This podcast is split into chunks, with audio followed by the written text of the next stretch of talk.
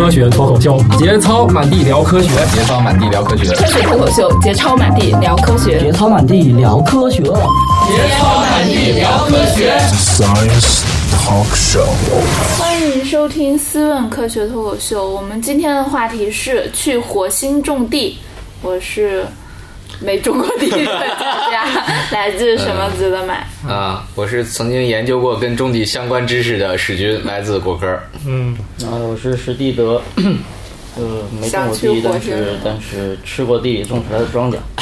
吓我一跳，吃过地。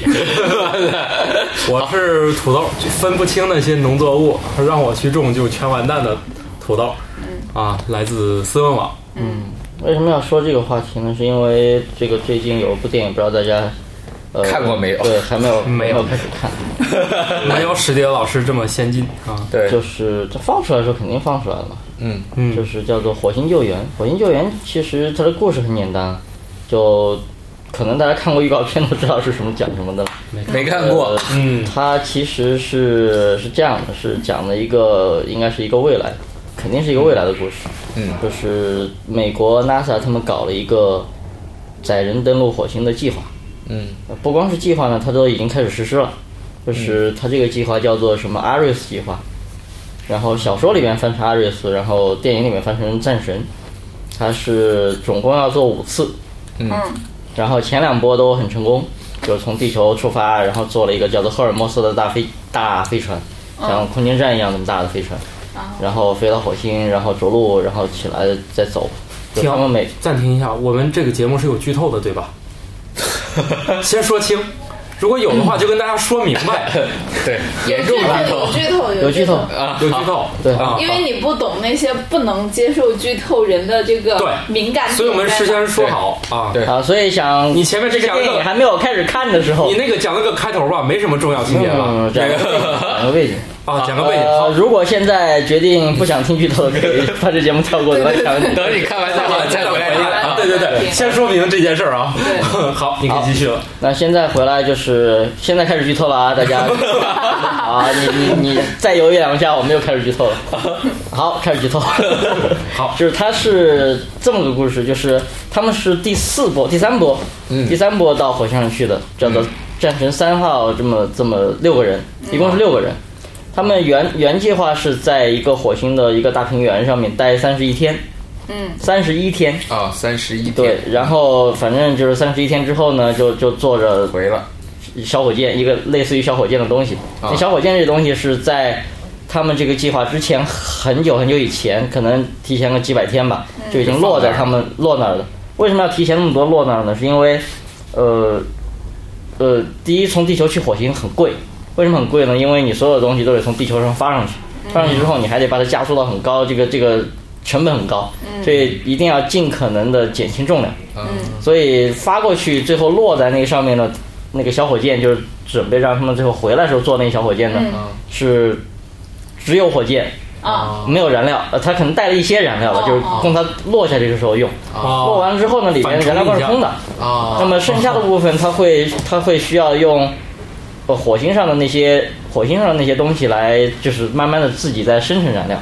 啊，反正它它它的设定是这个样子，从火星的二氧化碳啊，火星大气里边虽然很稀薄但有二氧化碳，就要回收一下呗。对，然后从里边提取出什么氢啊、氧啊，然后这二氧化碳里面提取出提取出氧。啊，然后它 自己再会有带一些氢，氢因为没有带一些氢进过去，然后就可以合成火箭需要用的燃料。嗯嗯，那么就大概这么过去。嗯，所以所以他们刚到那个火星上第六天的时候，啊，当然这这个第六天，哎，这是打断一下，这是一个真实的技术是吧？就是说自己在那儿造这个。呃，这个技术现在不知道能不能可行，但是有设计，但是他们美国人打算在下一次的火星车。就真实版本的下一次的火星车上面带这么一个装置过去，就应该是去测试能不能从火星大气里面，或者是从哪儿提取去那儿试着发射一次东西。不不不不发射不发射，它完全就是试试看我这个东西能不能想多了，能不能做出来，能不能提取出来可用的东西。对对对对。那么这是现实当中下一次火星车要干的事情。而而这个小说跟这个这个这个电影里面呢是这样的，就是他们这波人已经到那儿了。对。到了第四天、第六天的时候。本来应该是三十一天才回来嘛，到第六天的时候，突然就火星上起沙尘暴了。嗯，哦，火星上的沙尘暴，这个这个之前，这个这个这个天文跟天文了解一点的，可能都知道，火星经常刮沙尘暴，刮起来就遮天蔽日，可能一年多，火星就就就可能大部分地表都被沙尘给、给盖住。哎呀，那就种点树啊。好，你说待待会儿说。你先说吧。啊，那么呃，按照小说里面的设定呢，就是风速太大了，特别特别大。嗯，大到什么程度呢？因为它本身就是要回来要做那小火箭嘛，小火箭它落下去的时候就已经立好了，就跟我们地面地球上发火箭一样，都已经在立着了。哦，但如果你风太大呢，吹倒了。它可能会吹吹斜，就斜过一定角度，它可能就要倒掉。来了。对，所以所以他们虽然是刚刚到火星上第六天，但是一刮风，最后火箭发现倒了火箭快要倒了。啊，那么那个那个任务任务里边有个指挥官嘛，指挥官最后就反正肯定是 NASA 有有这样的程序设定好的，如果遇到这种情况怎么办？最后只能放弃任务，就就赶紧杀到火箭上去走。嗯，好，他们六个人就穿着太空服就杀到火箭上去走了，不是就是走出他们那个居住的叫做居住舱。嗯，他们等于是反正带来了好多东西，搭了一个居住舱出来。居住舱里边的这个环境起码是可以维持像地球这样的，嗯，就它保证什么有氧气啊，有有有氮气啊，然后有一个大气压呀、什么的，呃，水水也是在里面循环的。哇。塞，还挺高级的。对，打开居住舱，然后冲冲到了那个外面飞沙走石的那个地方。嗯。那么然后结果就有一个特别倒霉的家伙，那么其他人都顺利的到了火箭那，那个倒霉的家伙在走到他他本来走到最后，那么后来他们那个基地有一个大的天线用来跟地球联系的，啊，那个大天线就是是个大锅砸下来了是吧？大锅被风吹了，不行了，就锅被吹跑了。哦。锅被吹跑的同时呢，它架锅的那个什么天线、什么什么支架什么的，一一根尖尖的一个东西，正好就扎在那个人身上，扎在那个人身上，然后那人就被扎扎翻了，然后就被风吹走了嘛。吹走了之后呢，其他五个人，因为那个时候他的火箭已经快要被吹倒了，没没有多少时间了，哦。那剩下五个人先去找了一圈，找了一圈，然后其他其他三个人，其他四个人全都上火箭，那个指挥官也在外面又找了一遍，嗯找不着，因为飞沙走石就那个都黑了嘛，什么都看不见。那最后，而且从他的那个宇航服上接收到的信号显示，这个人呃血压为零，气压呃那个什么心跳脉搏都为零了。哦，那那就放弃了那那肯定是挂放弃了嗯那那没办法，你没办法，只能放弃，要不然就是所有人全挂在这儿。所以他们五个人就坐着火箭走了。嗯，但倒霉催的就是那家伙没没挂，不是，这是倒霉催的吗？这是剧情需要。非常非常的桥段为什么为什么没挂呢？是因为本来在火星的表面那个大气压的情况下，火星表面大气压非常低，就可能相当于地球上得好几万米的高度的高空的那个气压了。嗯，就正常情况下，这个这个啊有二氧化碳，还有一点，呃，是吧它主要是二氧化碳，几乎全部是二氧化碳但是非常稀薄，不不是特别像地球上那么大的那么大压强。嗯，那么，所以本来它那如果如果如果太空服不是被扎了个洞吗？那这样的话，里边的气体漏掉的话，整个人就暴露在一个非常缺氧的环境下，低低低温低压的环境下。嗯那预计他一一分钟就会死掉，但是因为他不是他其实没被戳了一个洞，而是被一根东西扎进去了，哦扎破了他的太空服，然后扎到他肉里了，那就等于是扎在里边的时候，他那个洞就被那个那个那根被肉堵了。对堵住了，然后好，他然后他又正好是脸朝下翻在地上昏过去了，哦。呃，然后不是出血吗？那个血就把那个出口都给都给封上了，就等于是他也没有，呃，但是那个那个那个东西就把他身上的那个测量他什什么的呃气呃什么血呃心脉搏啊什么血压那个东西扎坏了那个仪器扎坏了，哦所以显示的读数是零，哦所以就导致其他人都以为他死了，所以好吧，还还这个好。故事的开始就是这样，剧透到 大概就到了。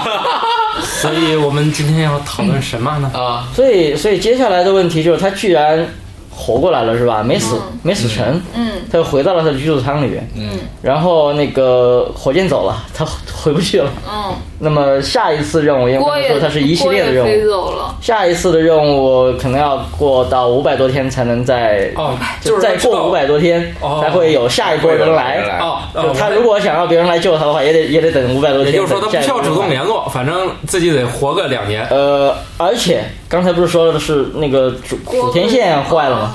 嗯被缺的不知道缺哪去了，所以他没有办法跟地面联络。跟地球上联络，地球上也联络不到他，他也联络不到地球。哦，那现在的问题就是这一个人，呃，在火星上怎么样活过那么多天？哦，要他起码要活到五百多天，才能有人能够去救他。那么，因为他们本来六个人要活三十一天嘛，嗯，然后到了到了那天是第六天，所以后面还剩二二十几天。哦，然后剩下现在只剩他一个人吃东西，嘛。只剩他一个人吃东西，所以基本上这些东西可以够他活个两两百多天吧，嗯，三三百天的样子。但是还还有还有一半儿呢 还有 怎么这办个是还有一半儿的。所以接下来接下来其实，呃，这个从小说的角度来说，前前大概有三分之一到一半那个小说都在讲他讲这个坑爹的事儿，怎么想办法让自己能够活得下来，就是找东西吃。然后火星上，你知道火星其实 不能找东西吃，火星对火星上没有什么东西可以找。因为本身火星起码从现在的角度来看，它也没有水，呃，有一些水，还是卤水是吧？不不，它它那个大部分的表面，对，大部分表面是没有水的。嗯，它的主要水是在南北两极的地下呃那个地面以下有冰层，啊所以所以那那那块儿有有一些水，还有一些说什么卤水，这也这也不是到处满地都能找得到的。就是火星表面是一个比我们地球上最干旱的沙漠还要再干的一个地方。那么那么在那个环境下，怎么样才能够活下去呢？它光靠留下来的那些吃的肯定不够的。嗯，然但是小说里面的设设定又又又非常巧，就是呃，他六个六个人团队，每个人都必须有身兼两种技能。对你，因为你六个人去到另外一颗星球嘛，嗯，他的技能恰好是一个是他是植物学家，哦 啊，就让世军去吧。一个是植物学以家。后中国卖单程票就给他送的。那么 另另外一个角色是什么呢？另外一个他是他是一个修理工，哦，哎呦，他他又能修去东西，太强了，对他又能种地，这个怎么训练出来的？不是为啥偏偏他是这个角色呢？我靠，这这是两个截然相反的，，关键是派一个动物学家去，可能意义不是很大。对那那上面绝对的没有别的动物。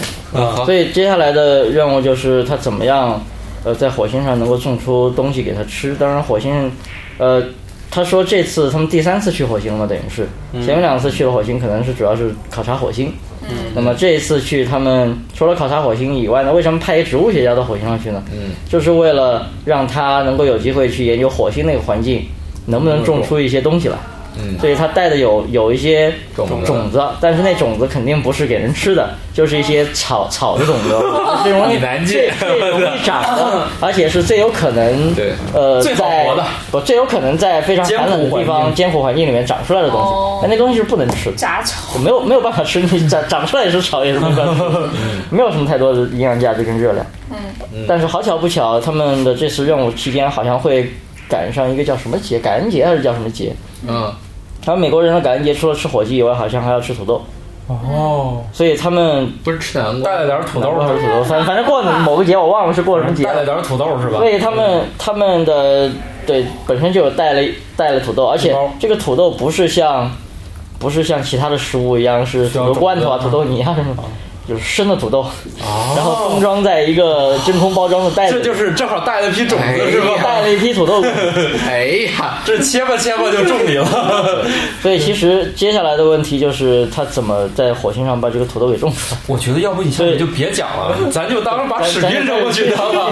你史军反正也没再看，看一下，给你对，史军把这个没看是吧？给你十二个土豆，嗯。活的十二个土豆，活的啊，对，嗯。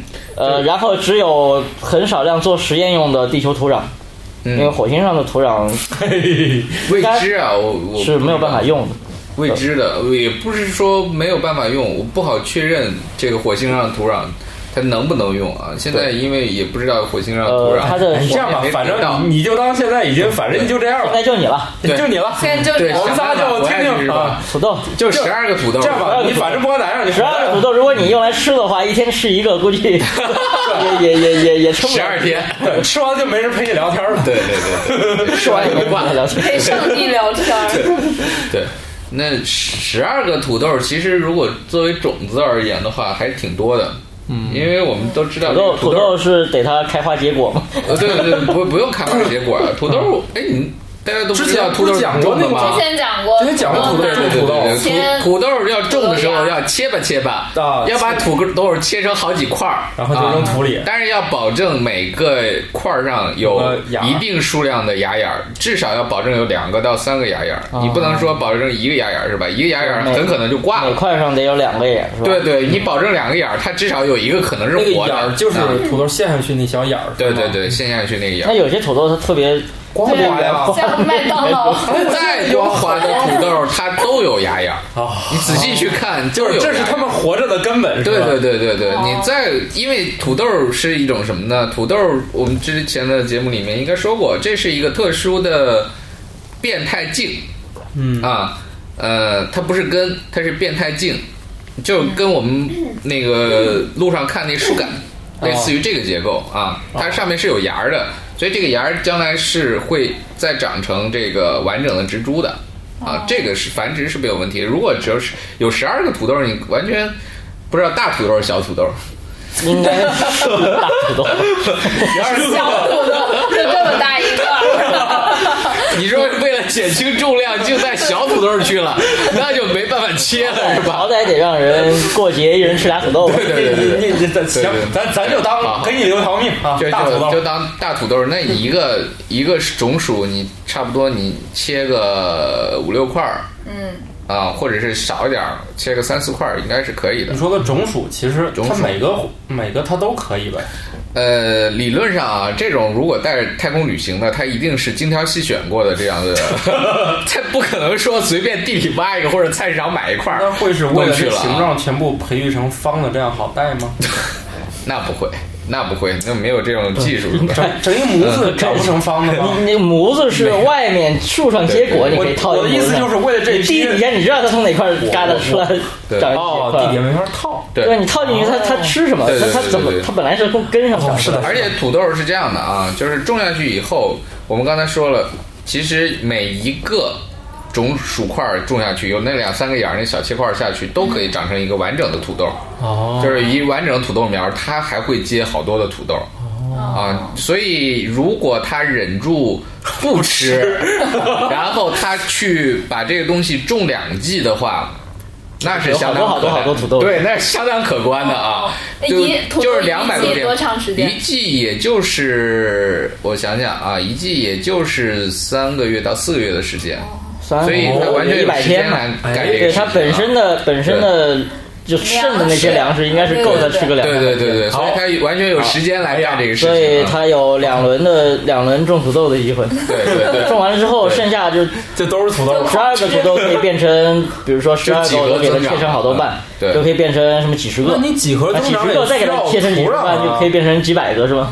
那不止，因为你想，你一个下去以后，你它可能土豆如果条件合适的话，一个下面可能就接十几个了。是是是是是，好吧。对，所以所以你想，十二个下去，每个接十个，就成一百二十个了。一百二十个再全部切了，哇，再种下去那就可能是非常非常大的一片土豆地了。好吧。嗯你说到这里就就就就就提到了更加重要的一个问题：土豆可以种没问题，对，嗯，地从哪儿来？土壤嘛，因为水跟那个氧气一个一个解决嘛。啊，行第一个问题是地，对啊，呃，你土豆这种东西应该不太可能在，比如说薄薄的土壤里长啊，对，没有不呃，不太可能在那个气压，比如说只有地没错球表面气压一百一百多分之一的那种环境下生长，对吧？那肯定没有。它首先它得呼吸，它得有它最好你给它在在有一个大气压的环境下生长，啊，那肯定的。对，那然后你都没有大气压了，你土豆叶放那儿，立马就成真空的 脱水蔬菜了。对，那接下来好。就不用种了。所以接下来接下来的事情就是地从哪儿来，所以他那个设定那个小说里面，它不是有一个居住舱嘛？嗯嗯，呃，居住舱的面积好像说是七十几平米还是八十几平米？那够小的啊。对，七八十平米，八居室，七八十平米就七八十平呃七八十平米的地能有多大？这么小的地能够种几全种棵土豆，你种土豆地里面你，就你就想象一个七乘十的一个区域，其实并不并不非常大有有操场那么大吗？球场？嗯，没有没有没我觉得就一个羽毛球场那么大，羽毛球场差不多吧，这么大一片就地方。羽羽毛球场所以所以所以它就很很简单，因为你要保证有气压的环境，还是只能在它那个居住舱里面。嗯。居住舱就这么大点地方，所以他把所有的居住舱地上都铺上土壤。那接下来的问题是土从哪儿来？土壤在哪儿来的呢？这个神奇的，哎哎，你看石军你怎么活着回来吧？你你如果那你现在有有大概可以铺满一张桌子的这么点儿的做实验用的土，其实土不重要啊，这个我我记得我们在之前也讨论过这个事情。其实，在太空种植物的土反而是最不重要的一件事情。你完全，既然你都到火星了，是吧？你不是在真空中，它需要的我们土壤最最大的给这个植物的支持，并不是说那些水啊、矿物质啊什么，这些都不重要。你矿物质你可以尿嘛，是吧？可以拉嘛，是吧？这个你可以通过这个方式来补给，但是最重要的是你要给它一些支撑，是吧？它是一个附着的东西，而且土豆这种东西，土一定要够深啊！你不是说我十公分的土，无土栽培土，不是这接不出来啊，这个 这个真接不出来。所以你看那个土土豆好的地方，什么地方的土豆好吃？宁夏沙对啊宁夏这种地方，沙地里的土豆好吃。哎，好吧，那火星上沙子不是火星上到处都对火星上到处都对是。对对对，所以这种只要有这个机制，理论上它就是可以长的。嗯，其实我明白你说的意思，只要是土就行，对，有个支撑就行了。别你到火星上还得搬石头磨面儿。对对对但是他那个小说里面是这样说的，就是它它本身有一部分是地球上带去的土壤，这个土壤肯定是可以种庄稼的，非常好的。对问题是土太少，嗯嗯，呃，而且他那个按照小说里面的说法是，土其实也不是很重要。为什么土能够长庄稼？呃，营养物质，营养物质，当然它它火星上那些东西，哪怕我从从从什么维生素 A、维生素自己配点儿什么维元素进去就可以了。但是一个氮磷钾，氮磷钾。对，一一一一个最重要的问题是那些土壤里的微生物。嗯，土壤里的微生物是能够让那里面庄稼能够存活的一个比较重要的因素，但是火星的土壤里面肯定是没有微生物。嗯，所以它就必须把现在地球上带过来的这个土作为种子，然后从外面弄一些火星的土先混，然后混在一起，然后等于是人工培养有微生物的这些土出来。先看我说的吧，先种土，对。那么需要吗？理论上是不需要的。对，特别是土豆这种啊，因为土豆它本身不是一个共生的生物，有有没有需要共生生物？有大豆是吗？呃，大豆是大豆是必须有共生的，因为它有根瘤菌啊跟它哦哦哦共生啊。那个包括松树都是有共生的，松树必须是有共生的，就更不用说兰花了。兰花是一典型的共生的，没有真菌它就要死，这个就是这样子一个状态啊。但是土豆豆关系不大。土豆的问题不大，你看土豆都可以就是单独作家走的有点远，好吧所以他他对脑洞对对略开了一下啊。所以它第一步是先弄土，呃，土但是土怎么弄呢？土你不能直接就把它放在一起啊嗯啊，土搞定了，呃，从外面搬一些火星的沙土进来，然后把它咱咱实际来说，搬回来就能用。对对对啊然后然后然后接下来的一件事情就是他干了一件非常恶心的事情，就是拉大便，对，去去不是拉大便，他他你让他现拉他也拉不出来那么多，他得把之前六天所有人上厕所用那个冲走的大便再给弄回来。好，因为因为 火星的漂亮。他们那厕所是那种 呃真空，就类似于飞机上那厕所，啊。它会高铁直接上类似就是吸走的那种。对吸走了，吸走完了之后呢，就直接那小塑料袋分在小塑料袋里面就抛到外面去了。啊，所以他又跑到外面把那些石头给拉回来捡回来是吗然后掺上水，然后全部加进去。但接下来又有一个问题了，就是你种这么一大块地，你是需要很多很多水的。对。火星上是没有水的，嗯，对，水从哪儿来？当然，他们自己带的喝的水，呃，这个其实他们本身并没有带太多的水，为什么呢？因为水循环嘛。因为人人用水其实只不过就是我喝完了之后，最后又尿出来了。带一些东西而已。对，那么接下来剩下的东西，他他拿去回收完了，再把那水给弄弄出来之后，又可以继续用了。所以他们实际上每个人是只带了少量的水，但这些水拿来种一片，比如说什么七八十平米的 地肯定是不够的。嗯，你只够你每天可能喝喝喝水啊、洗洗脸啊，你这这些水肯定是不够用的。那怎么办？那电影里面的设定就是，呃，他不是那个火箭走了吗？呃，不是火箭走了，是他们在他们着陆的时候有一个着陆的舱，那个着陆舱也是靠火箭来推进减速的，剩了好多火箭燃料，就是那种什么什么液氢液氧，呃不是液氢液氧，是什么？是一种叫做什么呃偏二甲肼之类的东西，反正有毒的有毒的那种。但是那里边有什么？那里边有氢，啊，所以它需要水的话，它只要把那个燃料里边的氢给弄出来，啊然后氧气它是有很多的，而且它可以从外面吸二氧化碳进来，然后再再把里边的氧弄出来。唯一的问题，你有氢了，有氧气了，怎么制造水？地球上很简单，烧就哦就变成水了。但是它在火星上只能在它那个居住舱里边，然后 点一把火把它给烧起来。思问网，珍惜你的每一个为什么。所以在地球上造拿氢气跟氧气造水就很简单了，你直接放在一起烧就完了。但是在火星上，你只有在一个封闭的居住舱里边，你想要把氢跟氧混在一起，然后拿火一点，那不炸炸了？对，所以结果就会炸掉。所以当然他在小说里面会用了很复杂的、很详细的他怎么想的，然后最后用了一种什么奇葩的办法，然后来造水，但是最后还是把自己炸。当然这个炸没炸太厉害，没炸平。对对对，把自己的眉毛胡子炸了。那个这水水的问题也解决了，有水，然后有这就解决了，对啊，是啊，就要不然经过了你小就不能让小小的史军。想想吗？你就直接给讲完了好好好，那就是有水了。啊，有水了有水就就水就很多，也就是说，它去燃料里取来那个液氢，加上它从二氧化碳中提取的氧，两个结合成水，是这意思吗？是的，那到最后到底是怎么结合成水的？烧啊，就是靠燃刚才烧吗不？就说炸了吗？炸了。那如何能让它不炸？就是呃量要炸完了之后就是水了。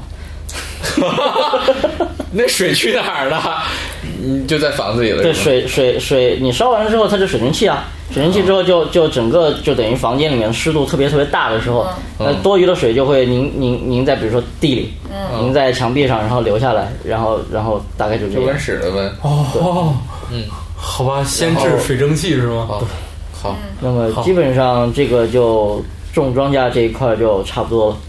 这差的很多呀。差什么？还差什么？这个首先他那个房间啊，我们先说封闭的，封闭的啊，那个玻璃顶，或者说透光的顶对，是那种呃透不透光无所谓，反正它可以有灯嘛，啊有，灯嘛它完全靠靠完全靠太阳的对光是吧？它还人能发电，然后发完电之后它有它有灯可以。OK OK，人造光源这就解决了光的问题啊，因为因为在外星种植物或者是在太空种植物碰到最大的问题是光的问题，太那个你阳光解决不了啊，你直射阳光肯定是受不了的，嗯直射阳光受不了人也受不了啊，是吧？你所以地里的庄稼都 不能直射阳光？不是直射阳光，你我们是有大气层的呀。啊啊！如果没有大气层的话，你谁敢直射阳光啊？哇，你上来就死了呀！好吧，好吧，好吧，啊，烤死了。对对对，我们可以擦很厚很厚。对，给植物擦 擦防晒什么 我的。的啊。另外一个就是这个有这么多水啊，这个封闭的空间没有空气的流动，而且它又用了地球的土壤。啊，所谓的种土这个环节，微生物这个环节，如果没有微生物，反而是好事儿；有微生物才是非常麻烦的事情。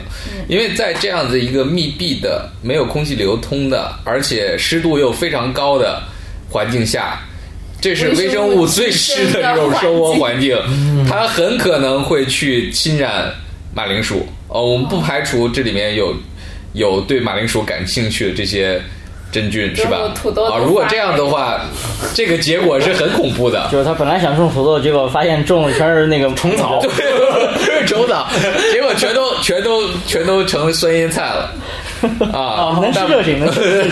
不，他你酸腌菜只是十二个 的土豆酸腌菜啊，这怎么办呀、这个种不出更多来了。对对对对，所以所以这个桥段其实设计的有问题啊。那个我可以吐一下槽，这个理论上应该把所有的地球土壤微生物全部灭掉。哦，这反而是一个，这反而是这个直接把它扔到外面冻两天就对对对，这很好灭是吧？你你灭掉以后，你再拿进来做这事儿，那就安全了是吧？你就相当于在一个无菌的环境下来操作这事儿，这个事情反而是在火星更科搞无菌很容易，是吧？对啊，但是无菌环境你随便怎么种吧，是吧？你这个这个种就啊，也就是说，我认为吧，它可能默认是啥呢？按照现行的这种。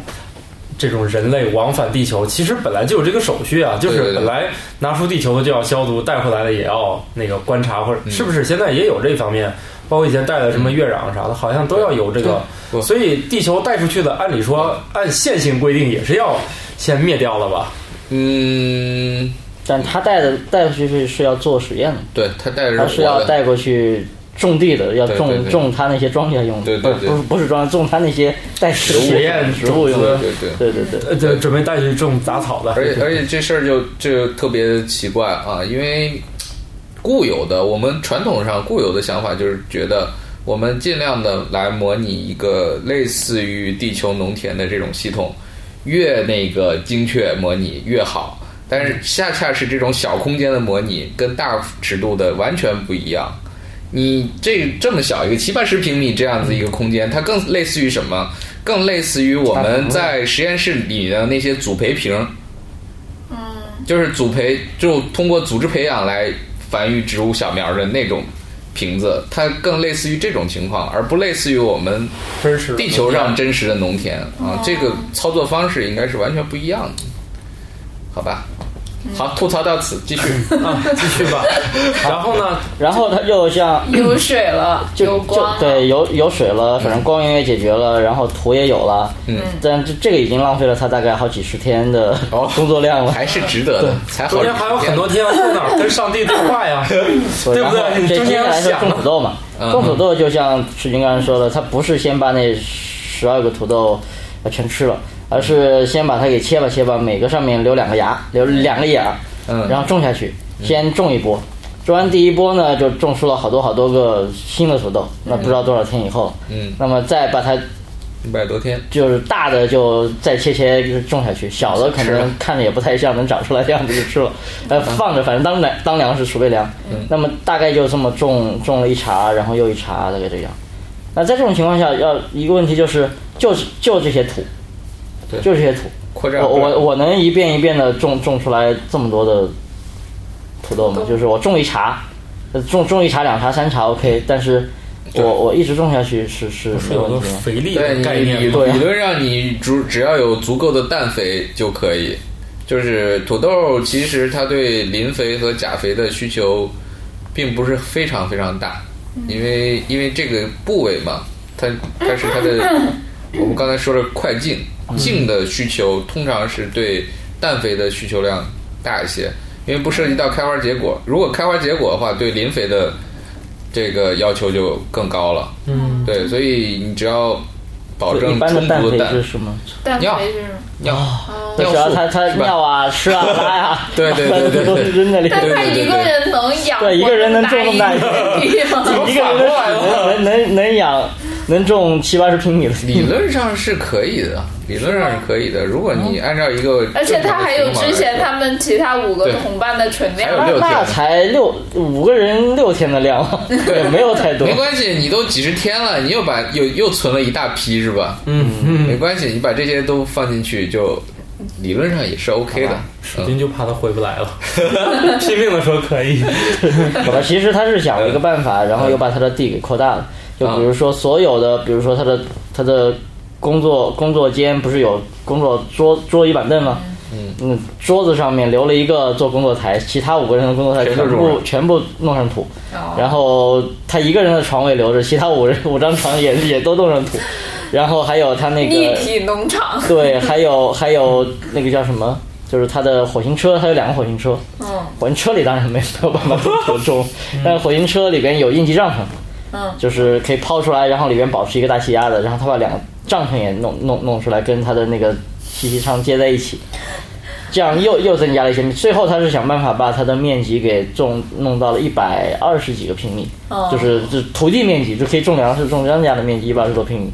然后他就做了一算，做了一些计算，如果一切正常的话，那么反正种种一波土豆，再种一波土豆，接下来的这些土豆就差不多够在那么大一块地上种。嗯，那么种完了之后，一一茬一茬种，就可以一直吃下去了。对，它起码可以维持到大概五五五六百天，等到下一波就是那个阿热四的那个那个任务，等于有人来，哦，那那基本上是够吃了。嗯，但是他为啥不去修天线啊？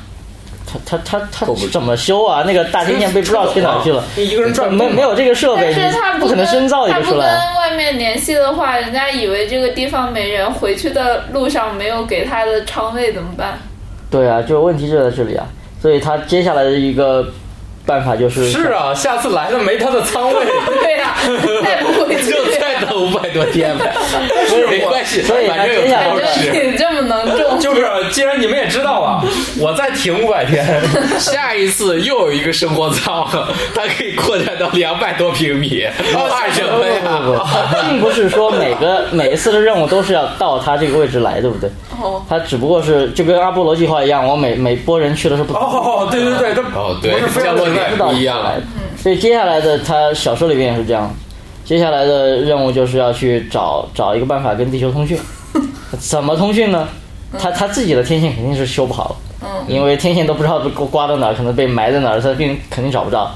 嗯。那接下来他就想了一个办法，他发现他的那个着陆的地点，他的那个位置，离一九九七年的时候就最早最早，呃，有一个最老式的探路者，呃，叫做叫做探路者，火星探路者号，哦，就是是一个向经最早最早的一个火星车，就大概大概有有一个微波炉比微波炉大一点，没没多大一点的这么一个火星车，叫做呃索索索纳杰还是忘了，嗯，就是叫做探路者哈。探路者是在九七年的时候跟地球失去联络的，但是他当时是成功了着陆，然后把那个小的小的火星车圆形的火星车给放出去了。嗯，那么它那个东西肯定是有设备可以跟地球联络的，虽然后来失去联络了，嗯，但原因不据他的推测，那估计要么就是这个什么太阳能板被被灰尘挡住了，发不了电了，或者是反正是有故障嘛，他是修理工嘛，反正可以修好的。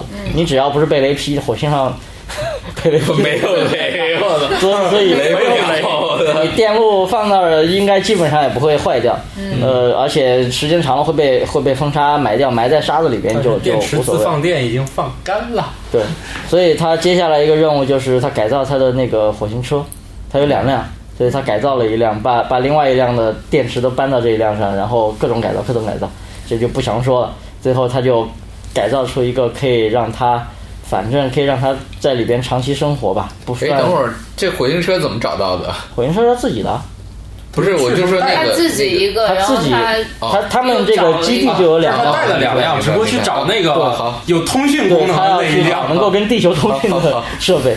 当然，这个里边就电影里也说过了，这这也就很简单的不说。了。然后就到了那个地方，花了十几二十天吧，到了那个地方，来回行程是一千多公里，呃，终于把那个火星车挖出来了，哦，然后带回来了，修好了。哎呀妈，我靠，一千多公里，他十几天就到了呀！他开车嘛，哦一一天开个九十公里，这不就十几天就到了？好这吧这十几天路上还得带好多土豆，对，呃，对，而且家里这些东西还不要出故障。家里这些东西，要不一回来一看，妈呀，土豆没了！被火星人偷走了。不是被中国代购给弄完了。所以，所以接下来他就跟地面终于取得了联系，然后其实地球上早就知道他还活着。为啥呀？呃，NASA 有好多个绕着火星转的卫星都可以拍照，拍照。拍照对，拍上它，然后在他在 NASA，反正小说里面是这么说，电影里也是这么说的。嗯，一开始肯定都以为他死了嘛，然后给他进行了很庄重的葬礼。衣冠冢吗？葬礼完了之后，那个那个负责这个任务的人就跟 NASA 局长说：“你你得，我给你申请过好多回，你得让我拿卫星去拍一下那个地方，就拿卫星去拍照，去看那个营地到底怎么样。”呃，那个 NASA 局长说：“这个这玩意儿不能拍，为什么不能拍呢？是因为 NASA 确实是这个样子。NASA 它因为它不是一个盈利机构，它是一个靠公众的纳税人的钱来养活的这么一个机构，所以它拍的所有的照片。”没有任何机密的，你拍完了之后二十四小时必须放到网上去公开。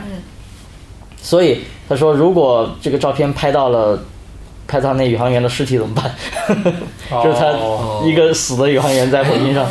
他们有要求所有照片都放网上吗？对，，是确实是。但那个是这样那个 Flick 上就有那个就是有有他高清登月那个阿波罗登月的所有底片，嗯，全放上去了。你们不是说是假的吗？一张一张看，真的全部原片放网上了。呃，所以所以当时 NASA 的顾虑是这样的，就是说你万一拍到他的尸体了，你一下子公布给公众，这个这个不太好。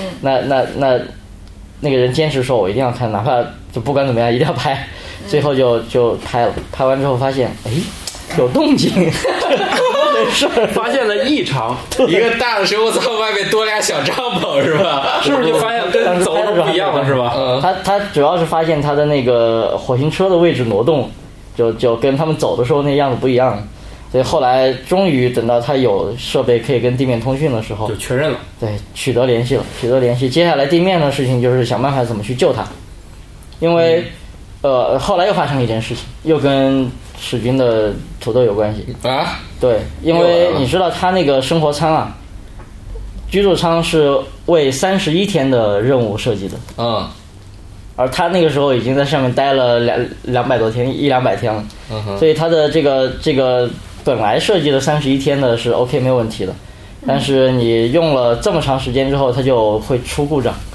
老化，然后直到有一天，它的那个仓，它就开着那个仓，它那个仓是用帆布搭起来的，嗯，相当于一个大帐篷一样，就是它生活舱也是帆布搭起来对，一个，大大帆布。那么然后就是所有的都是气气气气体密闭的嘛，嗯。密闭空间嘛，反正它只要维持一个大气压就可以了，一个大气压并不是特别大。嗯，然后呃有一天它那个就炸了，就是它的帆布就裂了，裂了，然后它的有一个气闸气闸口就把就就被炸飞了，所有的土豆全都冻死了。我就说嘛，这电影怎么能让他轻松吃到五百天呢？我就说嘛，是吧？美国电影哪有这样拍的？对，好忧伤的故事。总之，他就是在那个气闸气闸舱里边被抛出去，然后他花了大概一两天的时间，终于想办法把他他的穿着宇航服嘛，宇航服的氧氧气面罩也裂了，然后气闸舱也漏了，他想了一天的时间，终于把这个都给补好了，跑回来，然后换了一件宇航服，又发现所有的装甲都死光了。死的不能再死了，就在这种情况下，就是如果一个土豆 那不是冻死，我就跟你说，那都是脱水蔬菜，你知道吧？拿开水泡还能吃 能吃可以，吃能吃，是死了，绝对可以吃啊！啊？但是你不知道现在那个，就举一个最简单的例子，你们吃那个方便面调料里面是不是有一个蔬菜包？对对对，蔬菜包那。蔬菜包是怎么做出来的？都是那种真空脱水干燥的，哦，如果我再给它加点水，它也活不了了。当然活不了了。你降打调料还能再种呢？但是它，但是那个脱水以后保存的形态很好，是吧？该是红的红的，该是绿的绿的啊。啊，所以它那个土豆应该保存的也挺好的，对，就所以最后他点了一下这个土豆吧，好像够吃。反正是能吃，够吃但是也够不到他吃五百多天，大概大概反正得省着点吃，然后一天减减多少多少量，就只能吃个比如说三三三成饱啊，三成饱，反正最低要求，我操，最低就够活下去这已经把脂肪储备算上了。就死不了就行，是吧？到来那天，最后发现这个时间还是不太够，咋整？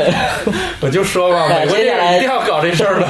接下来，接下来其实很简单，那个 NASA，你想，既然呃有人救救人是来不及，因为你不管是下一，因为下一批的这个宇航员虽然选定了吧，但是你的这些补给啊，都还都还没开始运，你的那个只只有那个东西到了，就是。带他们回来的那个小火箭已经落那儿了，已经落在四号他们组的预定的落落点了。哦那个那个地方离三号的这个这个被落在火星上这个人大概是三千两百公里，中间还有沙漠。刚才说是有多少天到了一千公里？它来回一千多，一来回一千多公里，十几十几。十十几二十天吧。啊，好，啊好，啊啊一千米。可以算一下。然后他啊。大概就算了一下，要到那个地方去，呃，怎么都得一百天吧，一百一百天，因为不是那么简单，不是因为它所有的东西，那个火星车它也是需要充电的，哦，但是你不可能带着发电机，它没有油是吧？嗯。那只能带上太阳能电池板，哦。太阳能电池板一天只能充那么多电。哦。所以你就一天只能跑那么多，而且你太阳能电池板可能还不够，你还得背上好多太阳能电池板，然后把各还得，背上好多就空脱而且你还得把所有的维生系统你给搬到火星车上面去。哦，因为火星车本来是给你短短时间开的，不是给你什么一百多天都住在里面开的，所以它不是房车是吧？他要把火星车改造成房车。那么，总之是怎么算都不够，是他根本撑不到那个第四波宇航员过去。嗯，那么 NASA 就决定说，那没办法，只能给他送吃的，就临时临时说临时，因为第四波宇航员虽然过不去吧，因为有太多的补给需要需要弄，但是我先抢你一条补给船，先抢你一个补补给飞船，然后呃及时给它运到火星，给它吃不就完了吗？嗯，起码先保证它不饿死，对吧？那么其实这里边就涉及到一个跟天文有关系的问题了，就是每次大家可以留意一下，每次美国人，包不光美国人，俄罗斯也好，这个中国也好，欧洲也好，发火星的探测器的时候，嗯，它都有差不多可能隔个两年多一点时间，它就会发一批过去，嗯，隔两年多的时间就发一批过去。为什么都选择在这个时间段发，而不是我什么时候好了什么时候发呢？引力弹是因为弓嘛对，不是引力弹弓，就是它从地球到火星，因为地球跟火星的它的位置是一直在变换的。嗯，只有当你的位置在最合适的时候，我从地球上发一个东西过去，消耗的燃料最少，哦然后可以运的重量最多，然后时间也最短。那这这这这种轨道是最理想的、最好的轨道，但是等不到了，那人等不到了。如果一直拖到这个时间再去发火星的探测器，给他发补给的话，他已经饿死了。所以就只能临时的说，你管它什么样子，就现在我哪怕用更多的燃料，我就把这个火箭给你推过去。但是就这样单程飞过去，好像也是需要两百多天吧，就是它可以坚持，好，它可以坚持，但是但是余量不多了，可能你到那儿，它可能最后最后还能剩个二三十天的吃的嗯对补给就剩一定要补给船发过去，所以就只能地面人员加班加点是吧？就是你赶紧把船造出来，赶紧把火箭造出来，然后把它凑在一起，然后赶紧发，但是怎么凑都凑不出时间，最后那个电影里边最后最后就凑一点时间凑出来是，我不对这个火箭进行检测了。发射前需要十天的时间给火箭进行检测，好，你不用说了，后去了之后发现火箭有故障，火箭没脱落下去，对，火箭发的时候炸。了，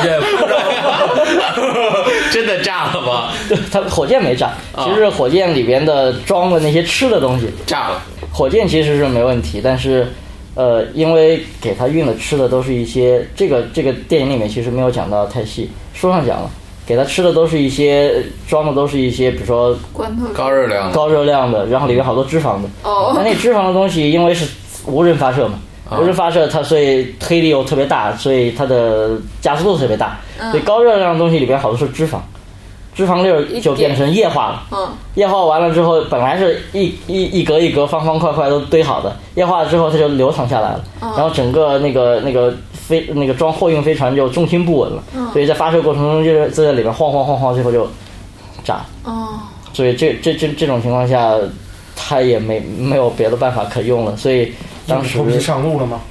没有啊，当时就没有办法了。所以那他咋解决呃，最后这个这个时候剧情里面突然出现了中国字，中国国家航天局。于是又是然后呢中国给他拯扔了一堆月饼救了是吧？嗯，其实中国中国呃，这个跟跟太空实体，跟我们实际情况差不多，就是我们中国其实是没有办法去，到到现在我们中国也还没有能力有这样的火箭能够给它发一个卫星到火星。当然，这就可能接下来会会有有这样的说法，可能我们中国要发一个呃火星探测器什么的自己发。哦但是这也得等到我们下一代的大的火箭造出来以后，研制出来以后才有这个能力。那中国其实，在剧里边是说，中国本来在进行一个另外的一项科学研究的，就是可以发一个探测器，也是要一个大的火箭去推它的。火箭造好了，探测器造好了，呃，马上就要发了。但是具体设定就是当时的地球上能够用的火箭就这一个了，就是大推力火箭就这一个，其他的你临时造肯定来不及。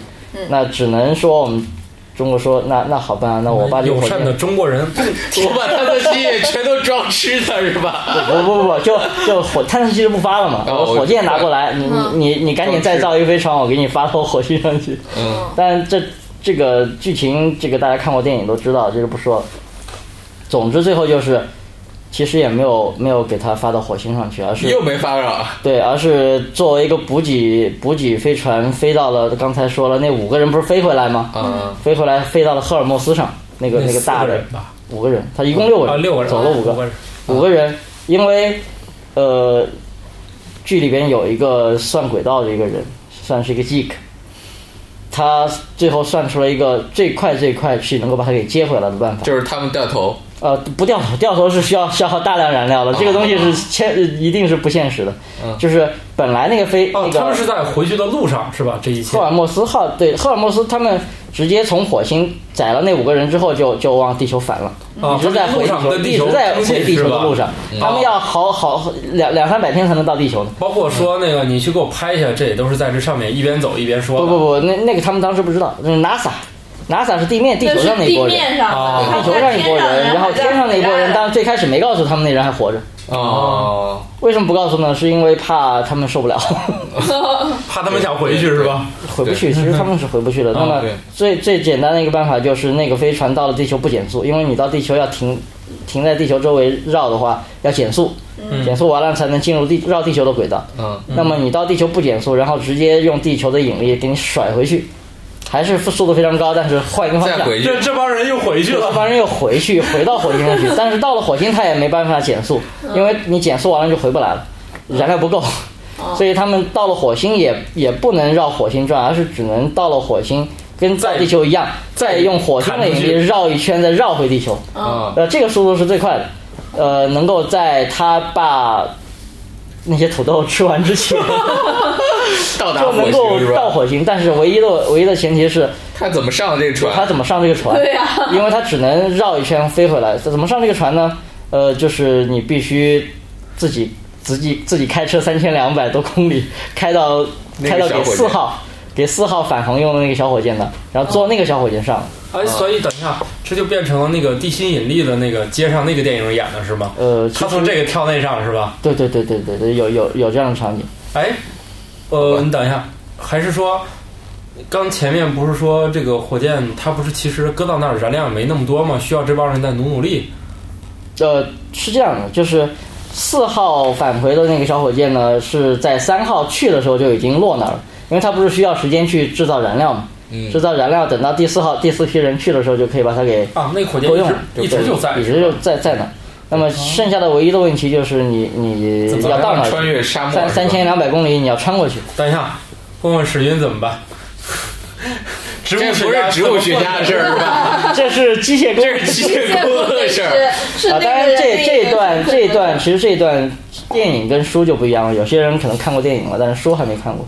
这段书要比电影难很多，哦。加了有有很多的东西进去，因为给他抓加了很多艰难险阻，对电影里边，因为之前不是说他 八十一难，之前之前不是说他从那个老的火星车上弄了一套通讯系统，终于可以跟地球联系上了呃，电影里边那个通讯系统一直都都都都可以用，哦。就他是在地面的指挥下，然后跟他说你怎么走，你走怎么走，就最后到了那个地方。哦。而在那个小说里边是，他接收到这个命令之后，让他去那个地方，跟跟他说你第多少多少天的时候要到那，坐那火箭飞回来。嗯。然后他的那个就因为干一件蠢事，他就导致电路短路。了。嗯。呃，短路的那个大电流就直接通过了那个唯一可以跟地球通信的那东西，然后里边的电子元件全烧了，就他也换不了，他也修不了了。嗯。所以接下来的事情就是他一个人的事情，就是包括去怎么改造他那个车啊，然后怎么怎么艰难险阻的去避过避过他那个路上的障碍。路上还给他设置了一个障碍，就是电影里面没说的，就是有妖怪，不是有妖怪，是有沙尘暴。沙尘暴对他来说又来了，又来了。倒没那么大，好，但是对他来说的严重问题是，他的车每天需要充电。对，电池板电都盖住了。电池板是要太阳光照在上面，然后才可以充电的。啊而沙尘暴虽然说，呃，不会遮天蔽日变成黑晚上的，但是它会遮蔽一些阳光。就是你虽然光你一天十二小时充电还是充那么多，但是电充不足了你本来。充满电一天可以跑九十公里，你现在电充不足，一天可能只能跑什么七十公里、六十公里。嗯，你最后你真的跑到了沙漠呃那个沙尘暴的最中心，那你的那那你土豆也吃完了根本就跑都跑不出来了。对，但是最后他通过自己的聪明才智，发现各种迹象，最后终于跑到了那个飞船那。嗯，这里边就最后就开始说到最扯、最扯、最扯、最扯的一个，啊我都要吐槽的一个话题了，就是怎么上。嗯上来，因为因为你想，呃，赫尔墨斯号是等于是飞掠嗯回去，绕回来，不进入火星轨道。为什么不进入火星轨道？是因为它太快。嗯呃，你要减速减到能够进入火星轨道的这个这个需要消耗燃料。大，量燃料，它没有那么多燃料可以耗。嗯，而地面上的那个小火箭，原来的目标是把它送到绕火星的轨道上去，嗯嗯。因为本来那赫尔墨斯号是在绕火星轨道上嘛。嗯。好，所以你现在不光要把它送到太空里，你还要绕把它给加速加到非常高的速度，能够让它赶上嗯。那个赫尔墨斯号飞掠的那个速度。就是说你得大减轻重量一，块儿一样快是吧？对，不然是抓不到的。哦。你得减轻速度，呃，这不不是减轻，就是减轻重量。啊，减轻就是你发射的时候推力是一样。一样，你只要质量越小，你不是发射的速度越快吗？嗯。所以那个这这段电影里面也有，是非常非常扯的，大家看了电影就知道了，我就先不剧透了，这段非常好玩。但最后是终于他上去上天了，但是、呃轨道有点偏。后来呢，那个只只能是赫尔墨斯号想尽一切办法去靠过去，因为它已经上天了，它的轨道已经定了，它已经没有燃料了，只能赫尔墨斯号靠过去。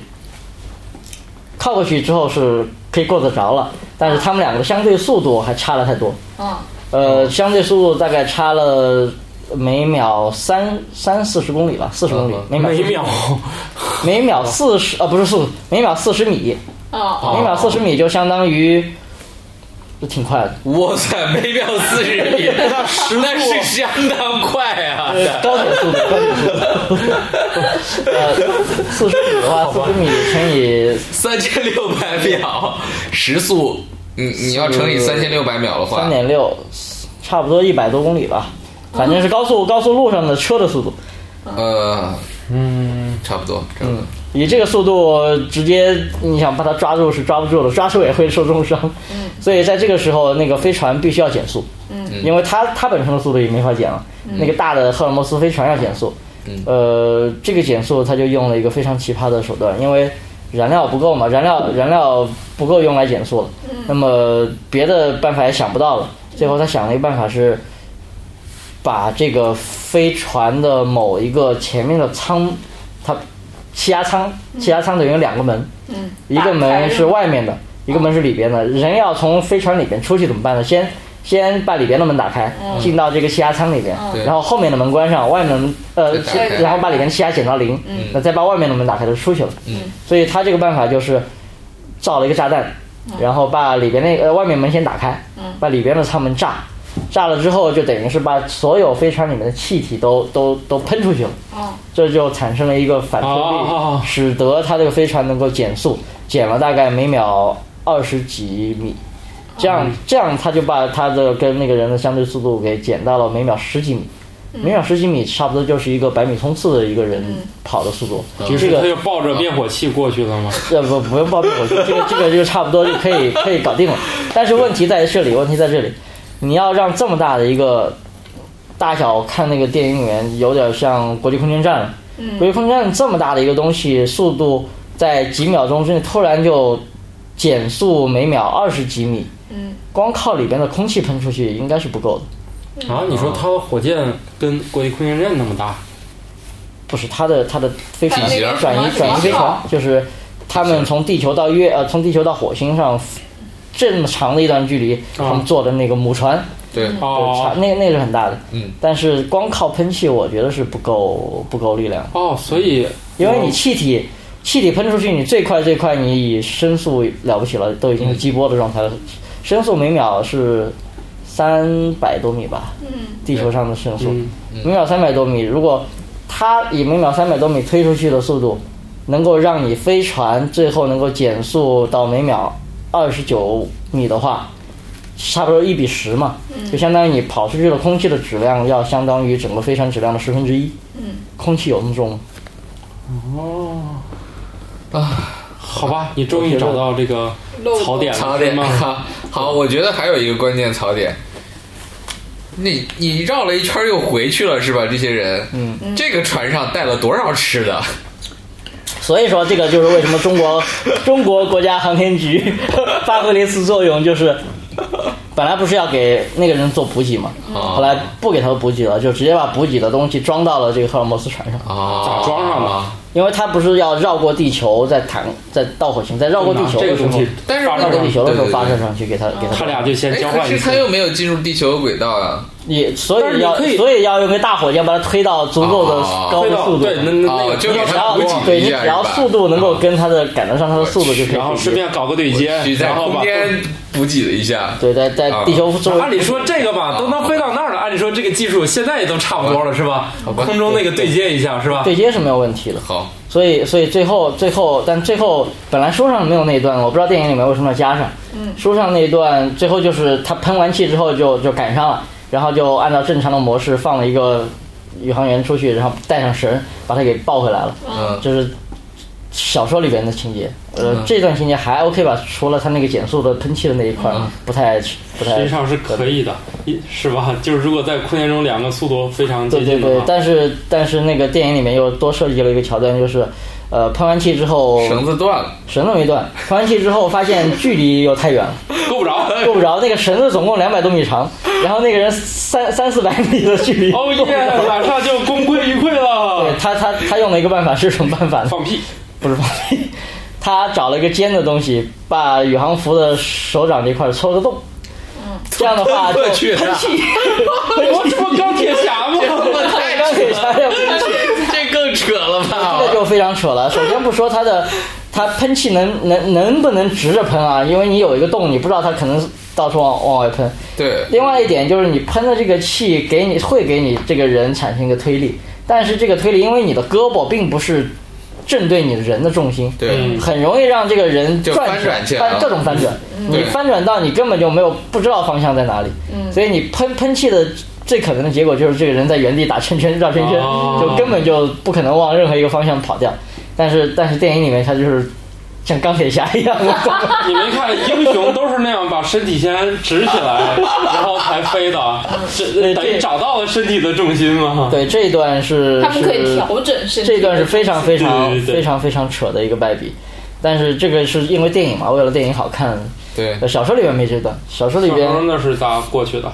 小说里边就直接就是就抱他那个母船，母船就靠过去了嘛，对对对靠过去速度跟他一样，绳子就把他给捞回来了。小说里面也是那个炸舱门嘛。没有小说也是这样他们，哦，好吧因。为是这样的，那个 发现那个任务就快结束了，这个发现小说在这个地方不给力。对对对对，他觉得结束太平淡了。对对对，高潮就需要迭起，是吧？对对对对对，所以那个人终于在他好像最后还剩了十几个土豆，所以 他们给他们吃。给他们了，是吧？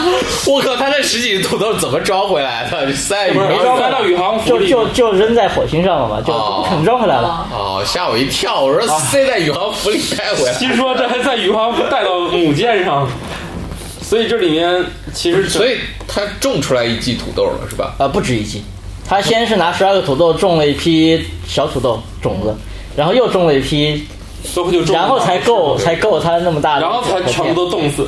对然后应该又种了几茬吧，我对对我记得他书上说最后数土豆是数了一千一千多颗对。土豆，一千四百多颗土豆，应该是收了两茬的样子，一茬两茬。好。所以这里面就是其实多数情况下还是挺就是还还是能说得过去的情节，对对，就是这这还是一部比较科学比较理性怎么说呢？的。如果没有，如果不怕剧透的那些人没有看过电影的，然后也都已经听到这里了，其实还是建议大家去看一看这个电影对。我觉得这电影还是挺挺有意思的它。还是一个个人英雄主义的片儿吗？那当然不，就是他他典型的他还真不是个人英雄主义了。他这个片子是，我觉得他表达的观点应该是所有人都在为一个人的去救这么一个人的命去努力。没有啊，他他如果不但他自己也努力的话，他他自己就完了是吧？他如果不做这些努力，那没有意义。如果如果看过这个电影了，嗯，听到这里的话，我建议大家把书找来看一看，因为因为这本书这本书第一它非常有意思，因为这本书里的设定除了说这个人是一个机械师跟一个植物学家以外，还有一个很大的设定就是他是个逗比，他是一个非常大的逗比。他为什么派他去这个任务呢？就是因为他是个逗比，所以他可以调节那些这 是任务当中特别重要，的。然后然后。呃，这个这个书里边有大段大段的，很大一部分都是以他自己在在火星上待的时候，他自己写的日志、录的日志。因为他一个人嘛，他一开始那么一百一两百天找不到地球人跟他说话，他自己跟自己说话，呃，就是大概是这种情况，很有意思。对，我觉得这也会有很这很多细节很很关键。如果一个普通人在一个毫不交流的情况下能待这两三百天，我这挺不容易的。他一共待了应该原来是逗比对太空生活对是极其重要的。对他最后在火星上待了五百五百多天。哦，那挺不容易的，那真的挺不容易的。嗯，要不然人会发疯的。这个我特别有感受，因为我因为你也曾经在火车上没有，我曾经在野外的时候就待过，我一个人就单独的状态下，那还不是说完全没有人啊，是有人，但是没有交流那种状态下，过了一个月，一个月多一点儿。有土豆吗？有小师妹吗？有有土豆，那儿那地方真的是天天吃土豆啊。也是跟没有没有没有没有没有小师妹没有没有，我自己去的那个就是甘肃那个甘南河谷嘛，白龙江那河谷，整个一个月我我觉得出来以后那感觉是不一样。见着人两世为人。哇，那个那个感觉，如果你你心态不好的话，我那个是有一种很很让人绝望的那种感觉哦，啊。所以你看，所以那里面是没信号是吗这个世界还是有有有很多地方是没有信号的，而且没有人跟你沟通啊！你你给别人说话了，别人还以为你你要干什么了是吧？这听不懂是吧？不是，对对对，不是，好吧，好好，OK，好，所以它本身就具备一个在一个荒郊野外的对对对，这个这个很重要，嗯，这个很重要。论逗比在太空生活中的重要性。太科学了。这个书非常好，非常好看，非常有意好思。好，好呃所以祝大家逗比们，你们是最有希望成为太空这个调节师的是吧？祝祝祝大家种土豆愉快啊，最后一句话就是，我觉得其实啊，这个还是很有可能实现的。当然不是说一个人扔在火星上，而是说我们真的有可能会在我们的一辈子这一生当中会看到这个历史事件的发生，就是人类终于到了火星上去踩而且了第一脚。去就是建立这种可能小的营地是吧？对对，他这个小说里面为什么中国国家宇航局要插一杠子说，我来给你来个补给船吧？他他一换了一个筹码，就是说你第五次去的那批人不是没选人吗？带一个中国宇航员去，带带一个中国宇航员，这样我们中国宇航员也就去了火星了。啊，这这主要是为了中国市场，中国市场。好好，那就这样，那就这样，拜拜拜拜，拜拜。拜。科学脱口秀已在各大主流音频平台上线，欢迎大家使用自己喜欢的 app 去收听。另外，嗯，微博、微信关注科学脱口秀，我们每月都会有科托福利活动放出哟，欢迎大家积极参与。